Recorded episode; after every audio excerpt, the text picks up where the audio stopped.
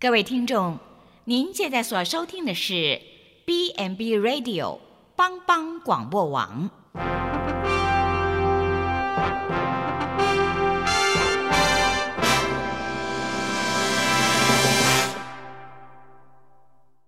即将为您播出的是由李希昌主持的《由我照你》。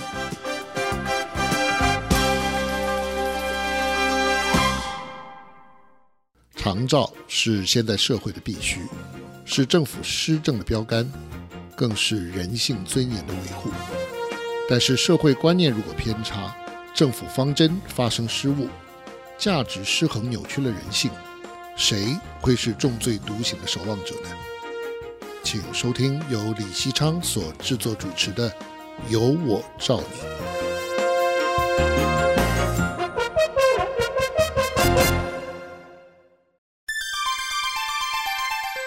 遍地开花的埔里巷弄长照站。过去一年，在埔里的长照有一个惊人的发展，社区的巷弄站及失智照顾据点一下子拓展了近三十个。在南投县政府卫生局和埔里镇公所的全力协助之下，这种深入社区、结合预防保健与老人照顾的服务，像遍地开花一样。在大埔里地区以极高的密度展开，这在台湾其他地区应该还相当少见。为什么会有这么大的转变呢？这样做所带来的影响是什么呢？今天我们将为您访问这一切的幕后推手——埔里基督教医院长照中心林文堂副主任，请他来分享。遍地开花的蒲里巷弄长照站，欢迎收听帮帮广播网，由我照你。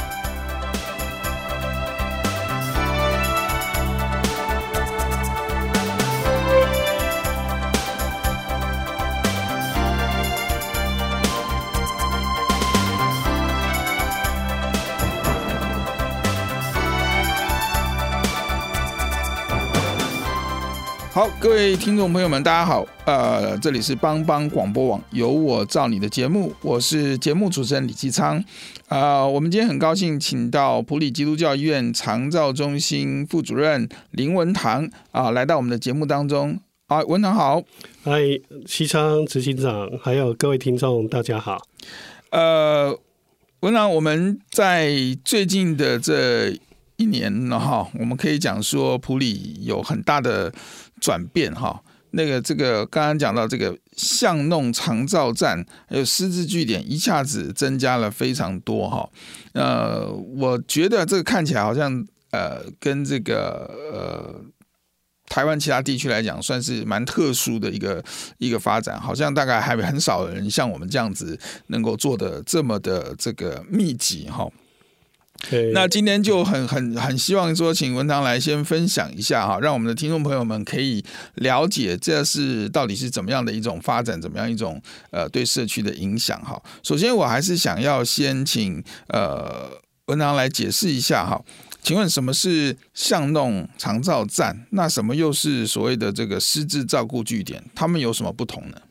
好的。呃，谢谢有西昌给我们这样的机会哈，呃，让我们来分享呃呃这一系列的活呃的那个服务哈。那所谓的像弄长照站，呃，这个这个概念哈，是政府整个在推动长照二点零一个整合性照顾的一个一个很重要的理念了。那呃。这整合性的照顾，它分为 A 跟 B 跟 C 这样的理念。那所谓的 C 照顾，就是香农长照站。那它它的概念很简单，它就很像早期我们在社区里面都都有那个干妈点嘛，哈。那呃延伸到到现代就是便利商店。那便利商店我们会看到在社区呃一些。比较多多人的聚落的地方，就会有一个便利商店，那就能够提供很便利的日常生活的呃这样的需要。啊，所以是基于这样的概念，所以政府推动长照站的照顾。啊，所以呃，它就是很它需要很密集的，然后就在呃很容易的地方，就能够让民众找到。那在那边就能够提供老人健康促进方面的活动。啊，所以其实巷弄长照站它主要的用意就是提供一个地方，让老人家呃来这边交朋友。那有一点像参加同学会这样子，而且那个同学会是每天都有的。然后好像恢复到以前去上学啊，这个是一个很好的社会参与。然后在社会参与的过程里面，呃，会规划很多健康促进的活动。那呃，这些活动课程结束的时候，呃，到了中午，长辈他们不用回家吃饭，他们就大家这些熟悉的人就很快乐的聚集在一起，大家一起共餐。那这样的整个运作哈。呃，其实政府在背后的学理方面，它就是要达到呃一种预防跟严防失能这样的功能，啊、呃，让这个整个巷弄长照站更进阶的，他希望也能够提供到喘息服务。所谓的喘息服务，就是临时托顾，让家里有照顾需要的，能够来到长照站，有人帮家人做照顾。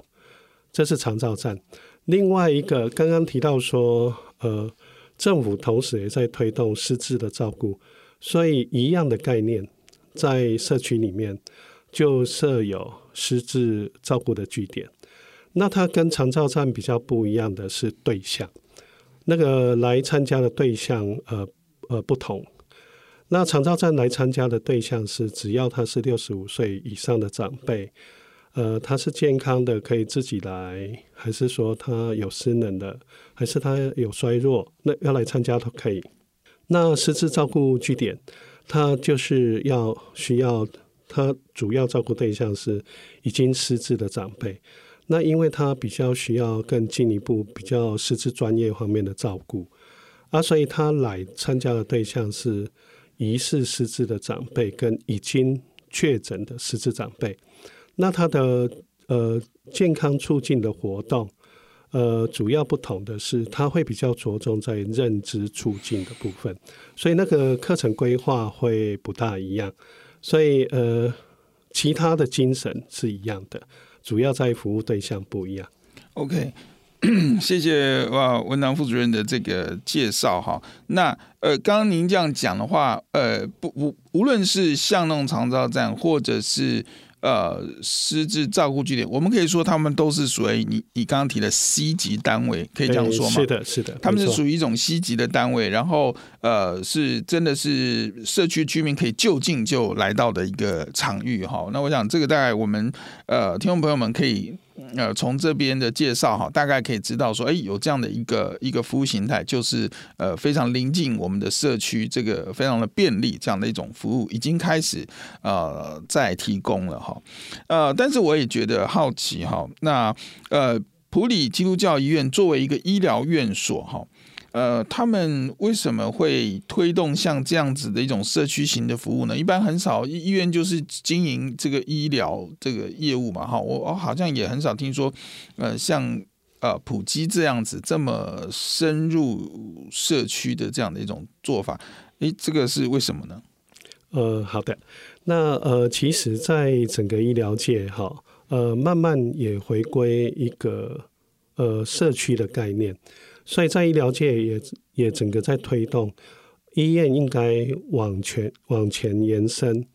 就是去做到呃成为一个社区医院啊。所以这个呃一直本来就是普及的一个基本理念。那刚好呃搭配整个高龄化时代的来临，政府全力在推动长期照顾。那长期照顾的重点呃主要还是在社区。啊，所以呃，刚好在这个时间点，那普吉认为，呃，更这个时间点，更是我们刚好要实实践我们社区医院的服务理念。那呃，其其实普吉跟呃我们的基金会，呃，一直在长照的照顾理念有一个基本的概念，就是说我们要实现在地尊严老化。所以很重要的一个概念就是说，让长辈能够在他自己所熟悉的社区，跟他所熟悉的人能够呃就近在那边生活，而且不只是生活，而且他是要很有尊严的呃生活，过着安适的生活，然后一直到终老。然后我们是希望说能够实现这样的前人的医养的照顾的理念。那这个医养照顾的全人理念，哈，它包括所谓的全程的照顾。那全程照顾的概念，就是推动长辈他整个健康生活的的整个过程，一直到他终老。呃，在预防医学。呃，把它称为四段七级，从他健康、亚健康到衰弱，到开始有慢性疾病，到失能，到他最后呃依赖度很高，需要全人照顾，这叫做全程的照顾。那他也着重全人的照顾，那全人的照顾当然就是包括呃长辈的身心灵，他的身体。他的心理的照顾，他灵性方面的需求，呃，另外就是要做到全家的照顾，所以呃，照顾不只是照顾呃长辈本身，包括他后面支持的家庭，都是我们要照顾关心的对象。呃，要做到将全程全人全家的照顾，那他需要一个全队的跨专业的团队，所以呃，他需要动员。普呃医院内部各个专业，包括营养、复健、社工、护理、医师，呃等等这些专业，呃把它整个整合起来，做一个跨专业的服务照顾。所以呃，唯有透过这样子，我们才能够跨越医院的围墙，将整个医疗服务跟呃长期照顾整个连接起来，将服务延伸到社区。然后做社区型的这样的一个医养照顾的医院。哇，我真的是呃，这个觉得是非常的呃了不起哈。这个呃，传统我们真的认为医疗就是医疗嘛哈，就是你生病来医院，然后你看完病你就离开医院。呃，我们完全没有办法想象哈，一个医院呃现在跟社区的互动，跟社区的这个这个这个。彼此之间的这个关系是这么紧密、这么深入。刚刚从文堂的这个分享来讲，我们已经看到，哇，这个医院是各种专业都已经投入到社区，而且是呃，跟这个医疗跟在社区的这个长照是有一个。啊，非常顺畅的连接哈，那个呃，讲到四段的七级都已经是从呃这个全人全程哇这些的各个部分都都去已经去摄入了哈，已经去规划了，所以不再是说我今天生病我来医院看病啊，我医。呃，医病之间的关系就结束了哈，这个关系好像是一直往前延伸，然后这个呃，也不是单纯就是我跟医生之间的关系，事实上，整个医院还动员了这么多不同的专业，然后进入到社区居民的生活的层面哈，他的健康促进、他的预防、他的保健哈，哇，这样的一个全人照顾的概念哈，甚至还包括了这个呃。家庭的支持哈，都都考虑进去。我觉得这是一个真的是一个非常完整、细心的思维的设计哈。这个远远超出过我对一个医院的想象哈。呃，过去医院的这个这个概念哇，现在都已经都已经不同了。这真的是非常非常的特别哈。但是以呃我们传统来讲，说医院它是一个医疗的专业哈，那么一下子它要。呃，进入社区又开拓这么多的点，我们刚刚一开始节目当中，我们介绍了哈，埔基在普里最近开了将近三十个点哈，无论是巷弄站，无论是这个十字据点哈，是非常非常多的这些的点的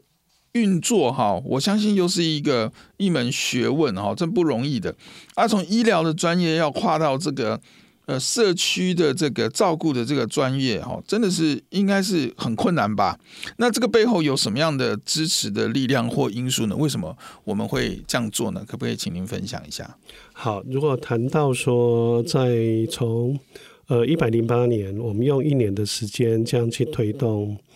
呃，这样结合医养照护的这样的社区长照的服务，哈，呃。我也在思考这个问题，应该是主要是基于普基的普基有一个基本精神，那这个也是呃普普基的宜人之友的精神，这种宜人的精神。那所谓宜人的精神，就是坚持做对的事。所以一般我们会先了解我们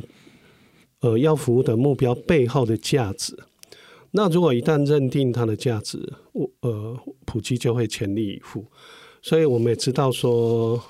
呃，从一个医院要推动这样的社区照顾是不容易。可是基于我们就是看到政府推动这个长照二点零的政策理念，呃，它政策理念的主轴是 A、B、C 整体照顾模式嘛，哈。呃，其实这个这个概念哈，呃。医院这边是非常认同，因为它是很好的一个概念。呃，其实，在十年前，普及体系哈就有这样的构想，就是在社区里面应该要广布呃许多呃便利的，那时候称为是活力站，因为觉得活力站这个理念能够就近在社区里面就亲近居民。然后跟他们生活在一起，然后推动那个健康照顾，这个是很好的一个理念。但但是十年前，当时因为比较欠缺客观的条件，所以没办法如我们的愿望这样去设 广设这个活力站。那现在的政策，呃，政府的呃设立 A 就是所谓的社区整合型服务中心。B 是复合型的服务中心，C 就是广布在社区广布相容长照站，让整个 A、B、C 能够联动起来服务，这个的确可以发挥绵密的连续性的服务的网络，而且这个网络如果一旦形成，它可以形成一个完整而且很体贴的一种社区照顾的安全网。这个安全网对社区来说很重要。所以，我们是基于这样的理念，哈，又刚好，呃，有这样的时机，政府整个在推动，所以抓紧时机很重要，抓紧这个浪头很重要，所以我们就勇敢勇敢的尝试开始办第一个呃实质据点。那第一个实质据点是在埔里呃街上办的实质据点。那第二年我们就尝试。在仁爱乡的盐乡部落，呃，续办了第二个十字据点，所以这样累积了，呃，在平地跟在盐乡部落布建这样的社区据点的经验。那我们一一去做以后，哈，发现说这样的布建社区据点有它的前瞻性跟重要性啊，所以呃，供逢其时。呃，在一百零八年度，卫福部开始大力推动呃医事机构的相容长照站啊，所以在我们苏世强院长呃在去年就立定目标说，呃大埔里地区是我们照顾的整个整个社区，那就是我们的社区，所以我们要在我们的社区呃广布这些社区据点，所以呃。我们就是努力了一年，所以在大埔里地区，目前呃长照站加呃十字据点共设了二十八个，加上我们基金会六个长照站，所以总共设了三十四个社区长照站。当然谈到说初期刚开始的时候，真的是创创业维艰呐，一路没经验就这样这样跌跌。壮壮的哈，不懂就问。然后好在我们基金会，呃，已经有办活力站、办社区据点比较多年的经验，所以我们就这样请益观摩学习。那也聘请呃基金会比较资深的督导，然后呃其他比较有经验的团体，呃都请他们过来指导我们。那、所以我们就逐渐从一开始的两个基点稳定发展以后，那稳定了以后就能够慢慢的发挥照顾长辈的功能。呃，就像文堂说的哈，这个呃，这是一个愚人的精神哈。普基在呃需要的地方就看到自己的责任哈，他们呃是不怕困难的哈。那在别人的眼光看起来，恐怕这样的一个工作是吃力不讨好哈。但是他们不问这个是不是会赚钱，是不是容易做哈。他们真正在意的说，这样子做对于呃地方的百姓到底有没有意义，有没有价值？好，一旦确认了这个这个这个工作的这个价值哈。呃，普及的团队就义无反顾的这个投入哈。呃，我刚刚在节目当一开始也讲到哈，像这样子能够这么密集的在一个社区里面来做这样子的服务的部件哈，在台湾真的是很少见的哈。呃，在普里地区这样的一种呃绵密的几乎。呃，现在目前大概是每两个里有一个吧，平均起来还是每个里。欸、我整个盘点过哈，呃，呃，普基体系，埔基体系当然包括普及跟呃我们伊人自有基金会嘛，加上我们呃其他普里地区的社福团体，是普里现在应该几乎每个里至少都有一个。哇，这个这个好像只有剩下一两个里没有设。哇，这个是非常非常呃难得的一个资源的部件哈。那其中当然普及承担了啊、刚才像文堂说的哈，非常大的部分三十四个点哈，普及体系呃已经都都成立。我觉得这真的是一件呃不容易的事情啊、但是却是应该做的事情，也是值得我们继续投入的事情。呃，希望台湾在呃各个地区各个角落。一样有这样子的服务能够产生出来，那这真的是民众之福哈。那节目进行到这边，我们要先稍微先休息一下哈。那我们啊，稍待片刻，我们再回到我们的节目当中。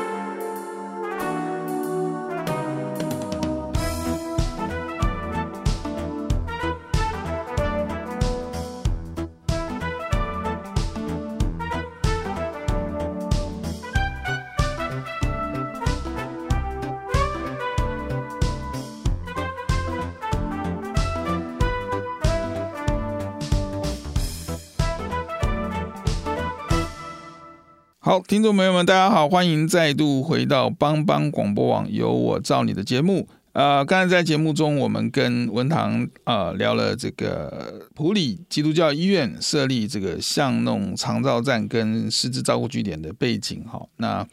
呃，真的是不容易的一件事情哈。看到呃医院跳脱原有自己的这个专业领域哈，很勇敢的这个走进社区。然后部件这样的一个资源哈，那呃的确是非常不容易的一个挑战哈。呃，不过接下来我们还是呃想请文堂再多一点，让我们了解哈，大量部件这种长照资源呃究竟有什么的意义跟价值？为什么不部件呃所谓的这个日照中心呢？哈，刚刚您提到这个整合型 A、B、C 的这个部分哈，那。是，所以 B 级单位像复合型的这种日照中心，它不是功能更强吗？或者是呃更大吗？为那为什么要大量布建这个巷弄站？它的意义到底何在？的确哈，呃，这个是蛮值蛮值得思考的一个议题哈。呃，我平常平常也会思考，呃。设置这样在每个地方设置这样的长照站，它的意义跟价值在哪里？哈，那我们逐渐这样提供服务，逐渐去了解哈。那加上，其实呃，西昌你刚刚提到的呃，设置那个日照中心哈，呃，其实像普基基金会也都有设置日照中心，也有小规模多机能，所以呃，各式各样的服务都有。啊，呃，只是说比较不同的是，在社区广布这样的长照站哈，它的服务形式真的很不同于机构式的服务模式了。呃，所以我就去思考哈，呃，其实我们设置呃这个巷弄长照站哈，呃，其实也是在支持长照二点零的政策。其实我们二三十个这样的长照站哈，最后我们的目标都希望能够提升到成为 C Plus 的，它具备照护功能这样的一个长照站。呃，它就是要有能力可以承接更深入的帮助到家庭。呃，其实呃，民众我想大家都很清楚，大家在家庭里面比较迫切需要的长期照顾是，我家里有长辈，他失能了、失智了，他需要更实际的服务。那唯有你去承担 C Plus，能够接送家庭有需要的时候，他长辈可以到长照站临托，那他可以放心的去上班，去处理他的事情。那做到这样的功能，用长照站。达到这样的功能效果，我觉得在整个服务的经济效益，它是非常符合经济效益的。对不起，我们虽然是在谈社会福利，哈，社会福利还是跳脱不不开，还是要要了解它的整个服务的经济效益。因为我觉得一个长照站，它能够应用很。低价的成本达到照护的功能，那我们本身也都有设机构，所以我很清楚，我要设一个日日照中心，我要去盖硬体，硬体以后要维护这些场地设备，呃，先前的投资成本就很高了，后面的折旧成本也是很高，那我要聘用更多的专业人力来达到这样的照顾的效果。可是我们经营长照站的经验是。我用很低低的成本，用应用公共资源。我因为我们很多长照站都设在活动中心，我们很感谢我们跟呃地方首长、镇长很支持这样的照护，所以镇长提供各个邻里的活动中心出来做长照站，而且都是免费提供，所以我在整个呃硬体设施的成本就相对很低了。那我们再谈到，呃，整个那个呃经常费的成本，呃，我觉得也是很低的，因为你知道经营一个长照站，一个长照站大概可以照顾二十到三十位那个长辈，那他一个月的经常费，政府编列的是十万块，十万块包括人事费用，包括请讲师，包括吃饭，整个都包括十万块。十万块，我可以照顾到二十到三十位长辈，而且我照顾的是从礼拜一到礼拜五全天的活动。那其实我用另外一个角度看，一个功能健全的长照站，它等于就是在社区里面那个很便利设置的一个小型的日日照中心，它就。它可以扮演这样的的功能，而且另外一个，它可以用很精精实的人力，所以我们整个呃成本都计算过哈。我们一个长照站就是用一点五个人力，那呃他的专呃他的专业人力呃只要是社工还是照护员，那我们训练社工还是照护员成为站长。那一个站长搭配一个助理，而且助理他我们计算过成本，就是大概零点五个人力，他聘呃他的工作时间三点五天，所以呃用这样比较精实的成本，然后把整个服务的设计跟流程规划好，那他就可以发挥很好的社区照顾的功能，所以呃。基于这些衡量，我觉得这样的长照资源是有它的意义跟价值。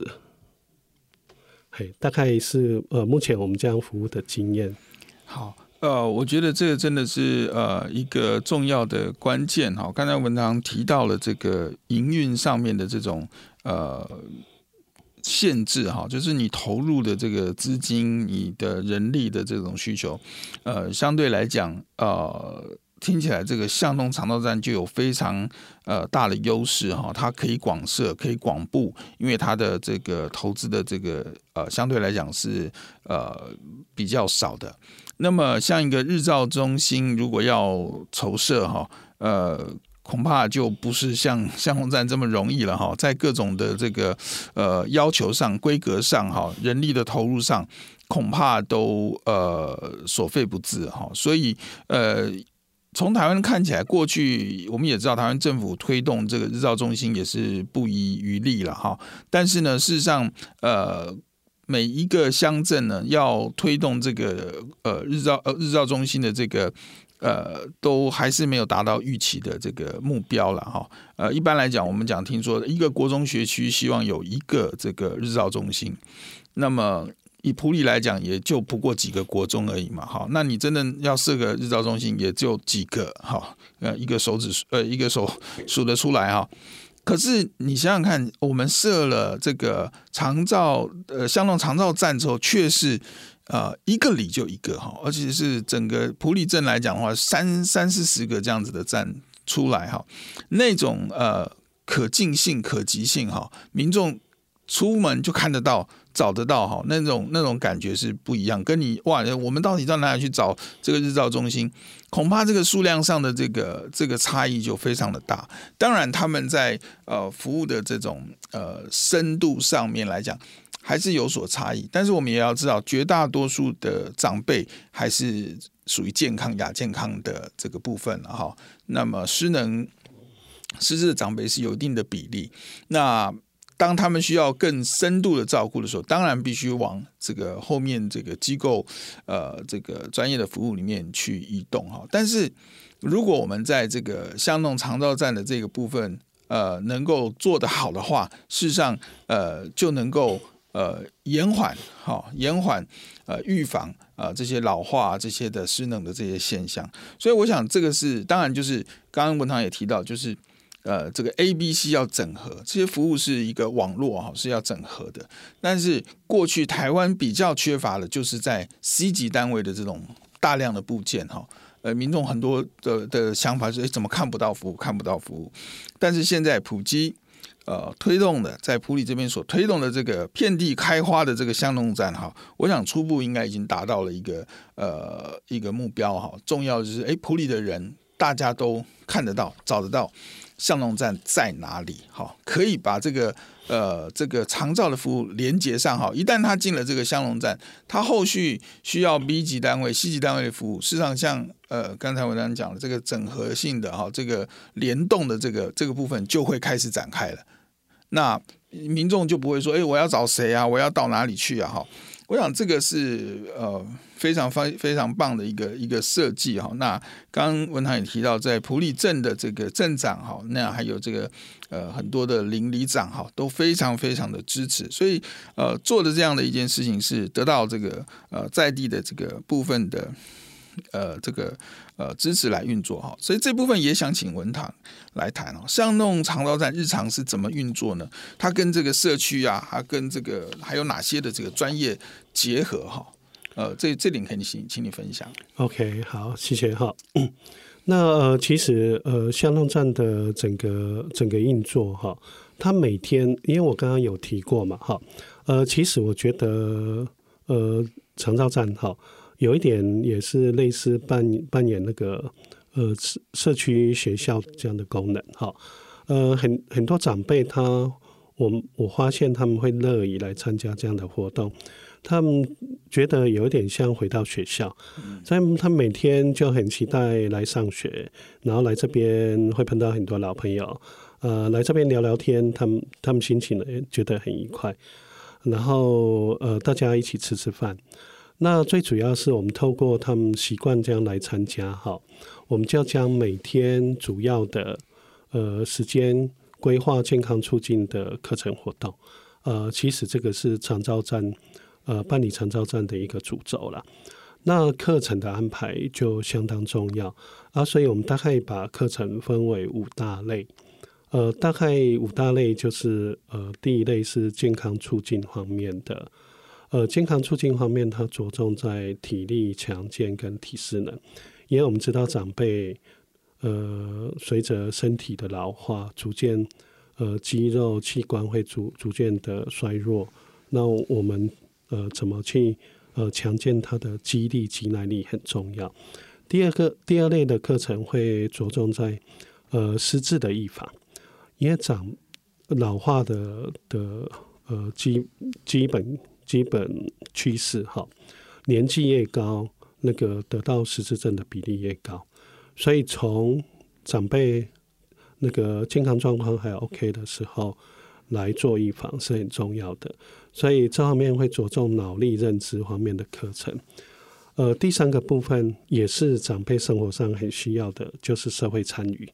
社会参与在生活里面的元素是很重要的，它可以预防老人的失老人的失落跟忧郁症，所以包括很多类似会规划很多社区漫步、健走、部落行旅，呃，甚至于嗯，有些社区会规划社区净化这样的活动，呃，还有认识社区的文化。呃，比如还有像呃，我们现在又又结合长照站办呃客家的伯公照护站的计划，那也把客家的多元文化整个带进来。那在不同台湾是一个多元族群的一个社区，呃，互相尊重文化、互相友善对待是很重要的。这个都会融入呃安排整个社会参与的课程活动里面。第四个部分是乐龄学习，因为活到老学到老，让长辈乐于学习，包括很多打击乐啦，像呃高尔球呃槌球啦、地板滚球这一类团体性的活动，将娱乐呃融入教育里面哈，长辈会乐于学习。最后一个也是对生命最重要的，就是灵性关顾的课程。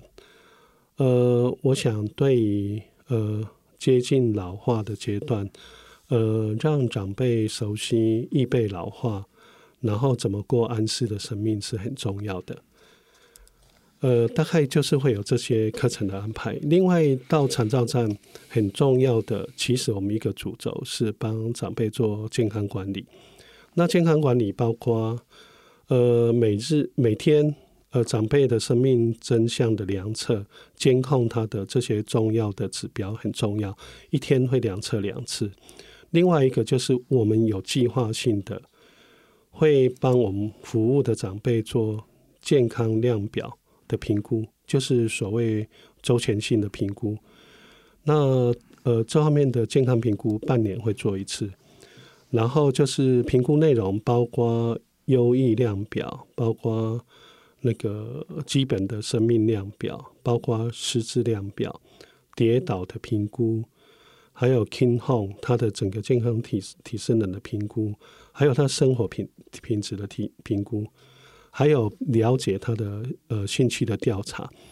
了解他的兴趣，呃，针对长辈个别个别化的兴趣去规划课程，这个很重要。呃，这是半年会做一次，那一年。会做一次长辈的健康检查，那健健康检查这个就是有比较实际的呃科学的数据化的数据。那健康健康检查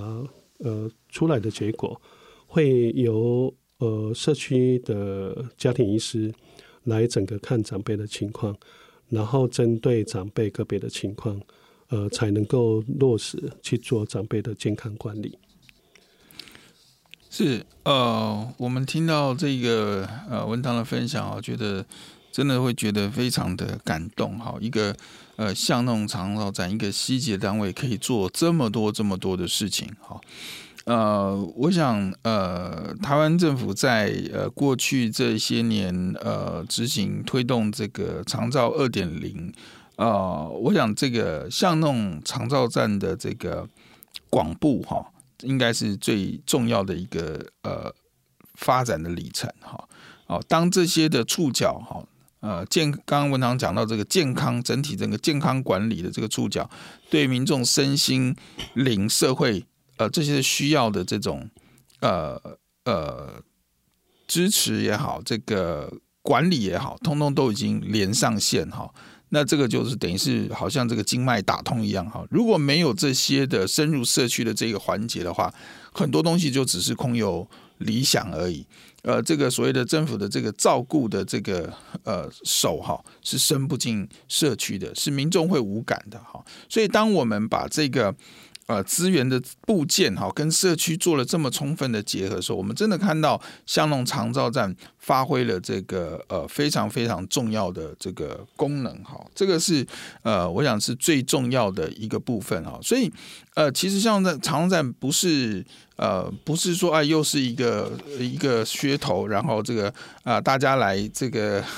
虚晃一招哈，然后好像是在这边呃吃吃喝喝啊，这个呃这个就就回家了哈。看文堂刚刚讲到里面有多少的这个专业的介入哈，各种不同的呃向度哈，刚刚五大项的这个这个活动，然后把这种各种呃长辈的身心灵社会的这个状态呢，都做了一个完整的这个记录哈，半年检测的，一年检测的哈，呃长辈有这些的完整的记录，做追踪、做了解、做分析哈，才是真正所谓的做好的健康管理哈。其实我们要必须要说，政府这是最聪明的做法，用了最小的投资，但是获得最大的受益。哈，如果我们只在后端，当他已经失能失智，再投入大量的这个医疗、其他的这些长照的这个资源，哈，绝对是政府再有钱也不够用。哈，所以目前这个香农长照站所发挥的这个功能，其实是非常非常的大。哦，那帮助整个国家。呃，社会哈有更呃健康的体质哈，来面对整个这个老化海啸的冲击哈。高龄人口这么多，我们如果不能让这些高龄者者哈，大部分都处于一种呃有好的这个健康管管理的这个状态的话哈，那真的后面会失控。所以我想这个是嗯、非常感谢哈，这个这个。啊，埔基啊，这个在这个埔里所推动这么绵密的这个巷弄站的这个服务哈，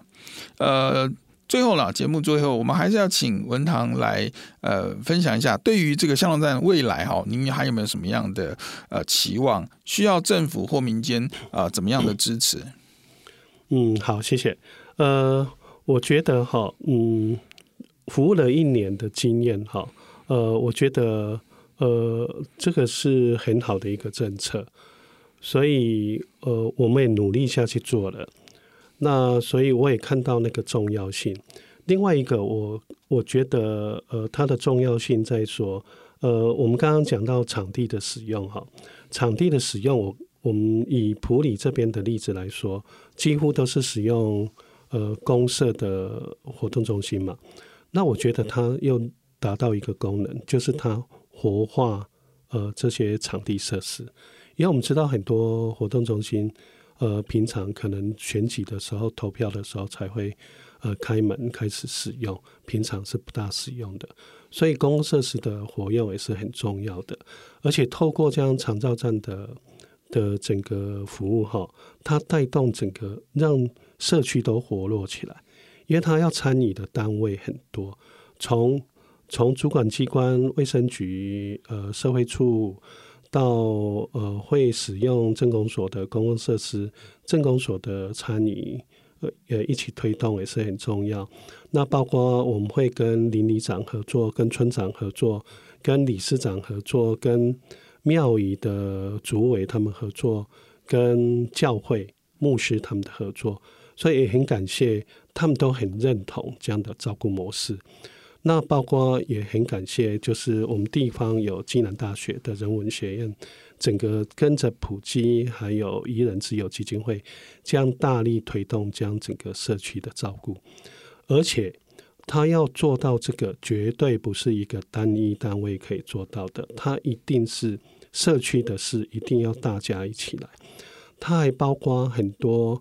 呃，像普普里地区的十字共照中心。乐龄健康活力中心社区有很多，大概五六十位的社区老师参与在里面。那像呃普里的客家协会都一起参与在里面，让整个社区都动起来。你说呃有什么活动能够让搅动整个社区，而且是大家目标一致，都目标一致，就是共同要来呃提供有这样的场域，照顾我们当地的老人，而且有可能你就是照顾到自己的家人，而且呃，我觉得那个重要性是对于这些参与在里面照顾的人，他对他来说也是一个很好的学习，他等于开始在做预备老化，他会比较清楚。整个老化过程是这样子，他应该趁还没有这些慢性疾病，怎么做好自己的健康促进、健康管理，所以他发挥这么多的功能。所以我对呃整个呃西级呃政府部件的这些这些服务最大的期许是，我知道呃台湾在推动那个长照二点零正在起步，而且呃。因为我们也在创建自己的整个服务理念跟经验，所以时常在滚动。可是政府的政策在滚动的同时，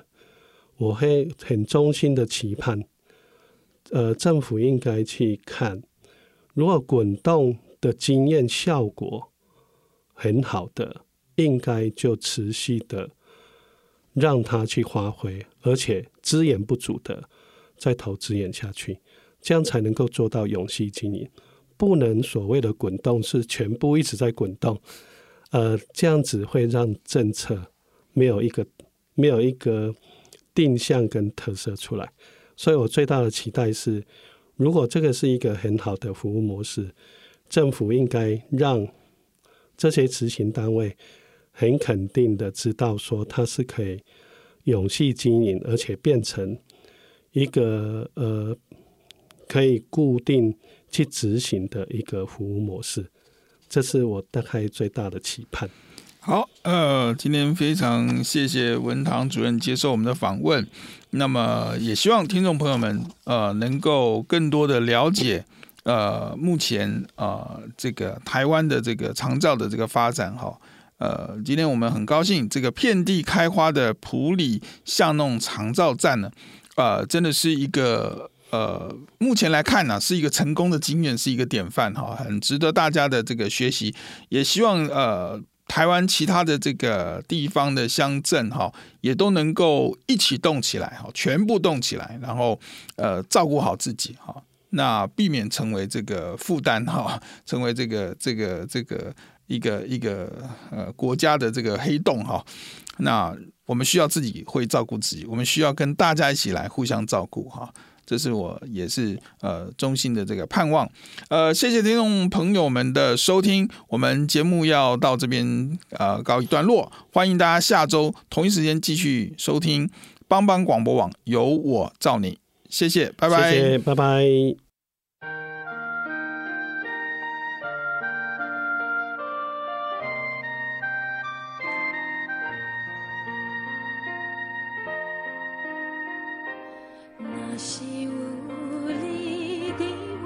性命，我就永远袂惊吓。风雨遐尼大，空也遮尼宽，有你同在无忧愁。若是有你伫我的生命，我就永远袂孤单。有你三做伴，甲你斗阵行。充满温暖袂畏寒爱罪